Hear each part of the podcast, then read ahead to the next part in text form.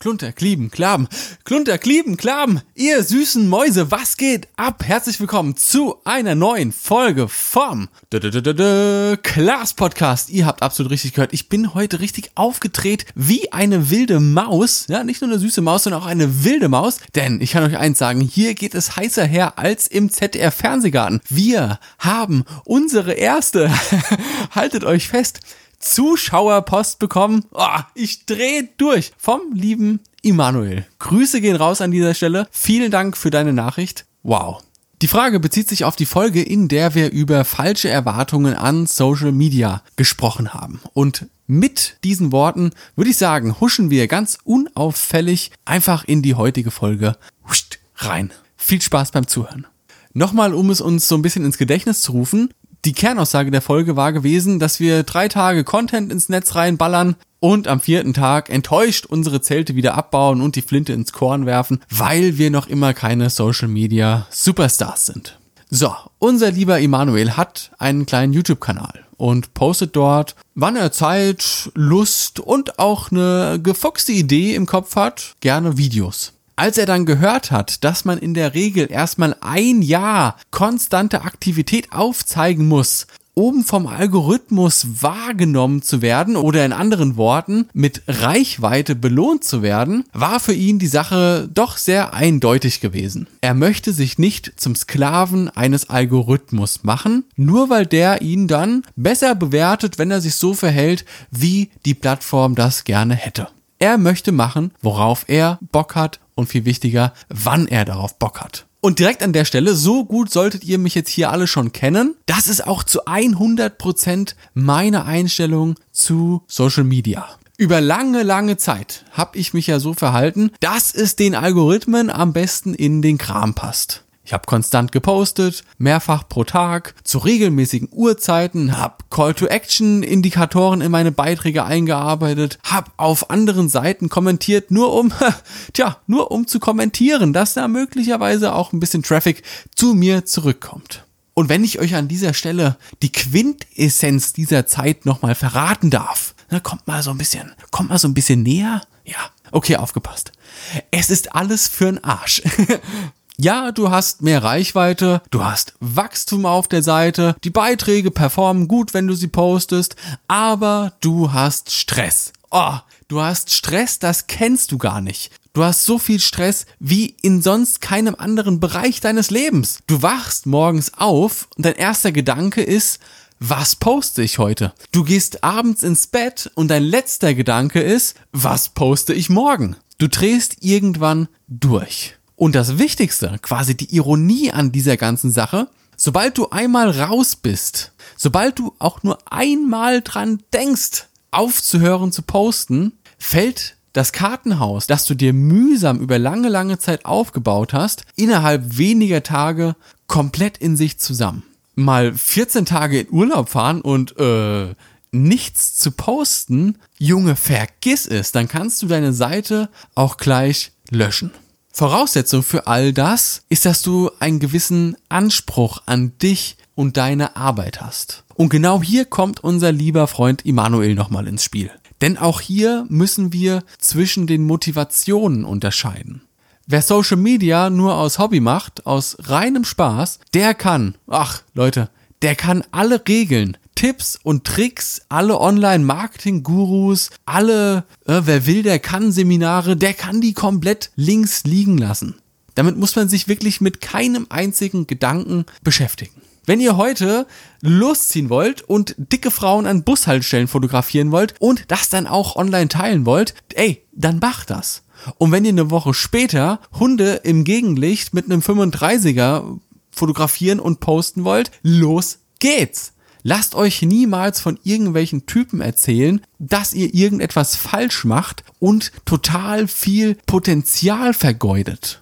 Da gibt's auch ein schönes Sprichwort, das ist eines meiner Lieblingssprichwörter. Wenn du es liebst, deine Zeit zu vergeuden, dann ist die Zeit nicht vergeudet. Ah, Wahnsinn. Das ist ein geiler Spruch, der den Nagel auch auf Social Media genau auf den Kopf trifft. Wenn du Bock an der Sache hast und keine große Intention hinter all deiner Arbeit hast, ey, dann mach, worauf du Bock hast.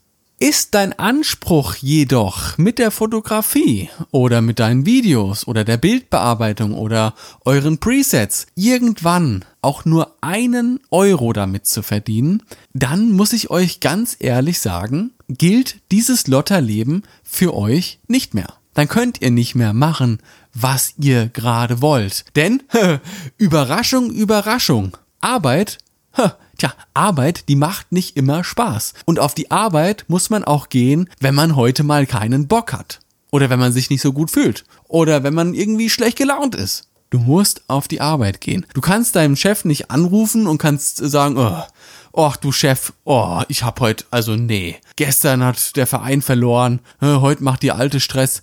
Ich, also ich, ich schaff das heute nicht auf die Arbeit zu kommen, ne, so mental gesehen. Dann wird dein Chef in den seltensten Fällen sagen, oh, Digga, hey, bleib zu Hause, häng noch zwei Tage hinten dran, voller Lohnausgleich. Hauptsache, dir geht's gut, mein Lieber.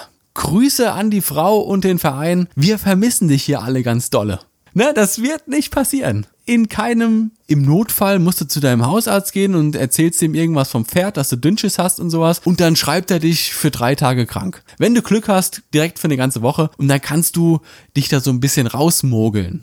Aber du mogelst dich halt raus. Es ist nicht der offizielle Weg. Und würde dein Chef herausfinden, dass du nur simulierst, dann kann es dir auch durchaus passieren, dass dich das deinen Job kosten könnte. Warum sollte es auf Social Media also einfacher sein? Warum sollte uns da irgendjemand irgendetwas schenken? Wo doch der Wettbewerb so unglaublich groß ist. Dein Job, den hast du. Den hast nur du. Während du den Job hast, ist dieser Job nicht ausgeschrieben, worauf sich dann andere Leute bewerben können auf Social Media als Fotograf, gerade als Fotograf, wenn du dann morgen weg bist, ist sofort jemand Neues an der Stelle, der nur darauf gewartet hat, in der Rangliste wieder um einen Platz zu steigen.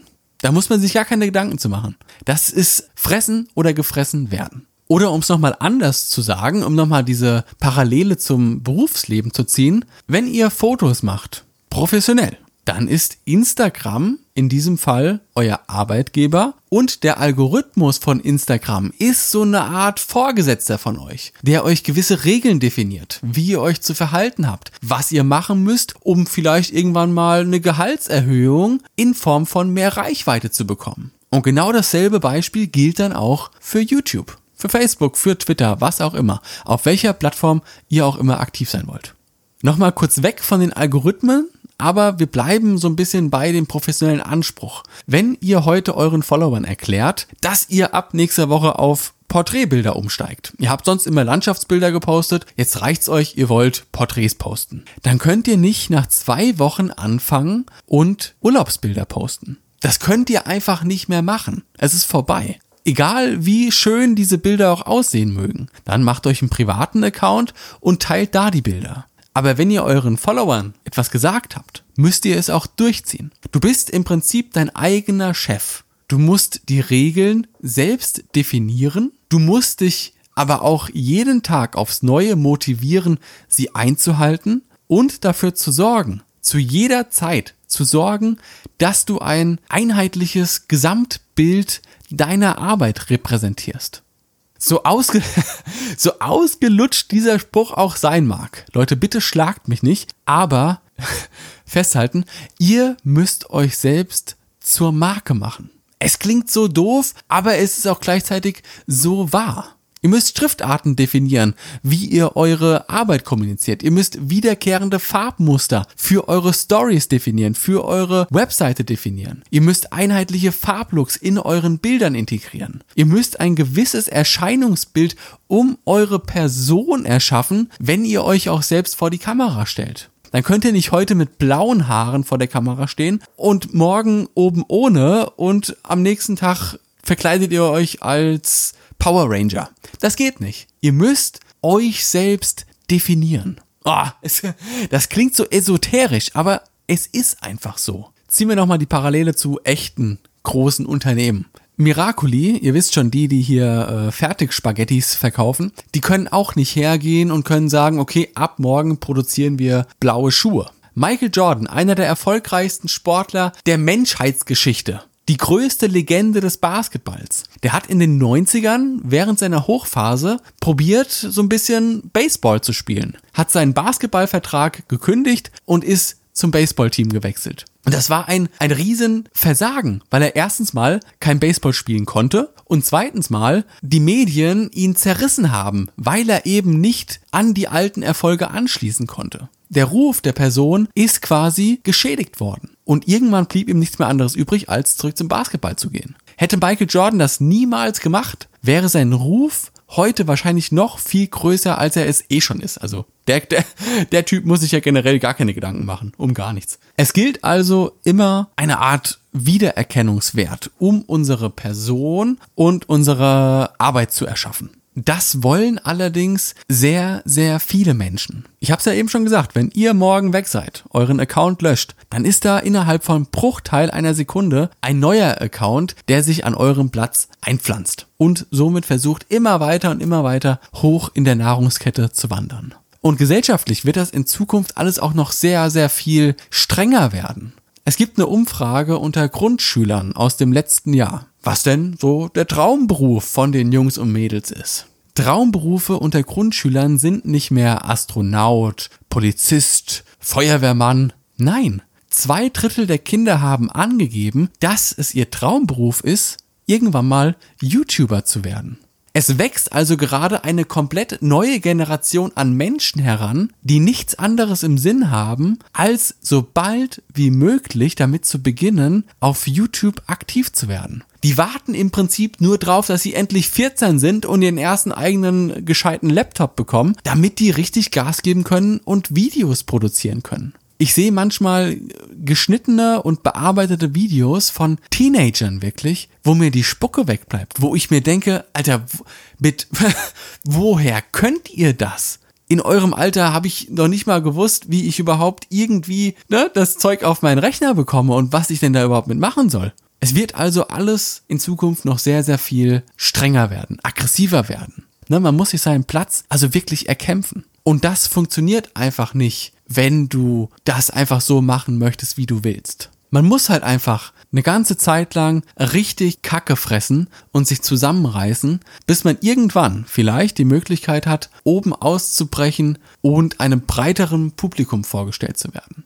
Wenn ihr jetzt aber sagt, don't worry, be happy, my brother, Fotografie, das ist nur mein Hobby. Geld verdiene ich mit meinem richtigen Beruf? Ey, Freunde, macht das, was euch glücklich macht. Und wenn ihr morgen entscheidet, euer Profil zu löschen und zwei Jahre lang überhaupt nicht mehr auf Social Media aktiv zu sein, ey, dann macht das. Drauf geschissen. Es ist euer Leben, es ist eure Zeit, nutzt die so, wie ihr möchtet. Ihr könnt aber nicht von anderen Menschen erwarten, all das zu akzeptieren, wenn ihr auf der anderen Seite Geld von ihnen haben möchtet. Für Dienstleistungen, für Produkte, für sonst irgendwas. Denn auch hier gibt es dann Leute, die sich da wesentlich besser zusammenreißen, den Menschen damit auch ein wesentlich sichereres Gefühl geben und damit irgendwann vielleicht auch mal ganz gutes Geld verdienen können.